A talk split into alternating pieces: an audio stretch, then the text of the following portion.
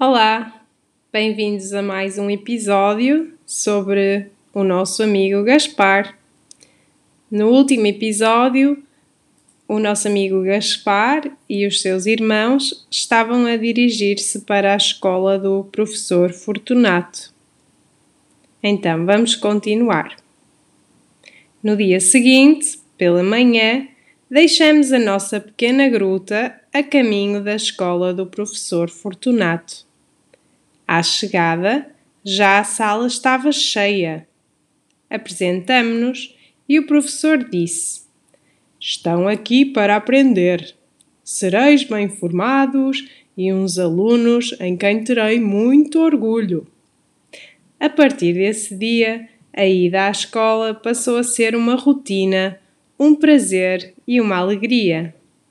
Ali aprendemos a proteger-nos das pessoas, que nos tentavam pescar, dos barcos e das redes e dos grandes navios que cruzavam os oceanos e que às vezes tão mal fazem ao mar, ao nosso ambiente e a nós próprios.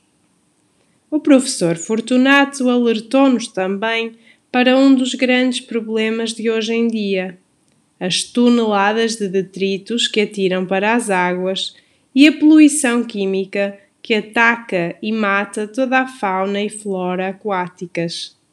Confesso que pensei para comigo: será mesmo assim? Haveria aqui um pouco de exagero.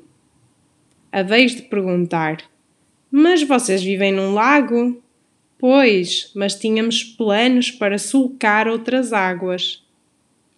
Na escola do professor Fortunato aprendemos tudo isto, e quando chegou o último dia, sentimos que estávamos preparados e mais atentos a tudo o que nos podia surgir.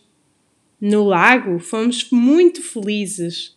Com os amigos jogávamos e brincávamos todos os dias, até a luz desaparecer sobre a água da superfície e os nenúfares se fecharem para o sono final do final do dia.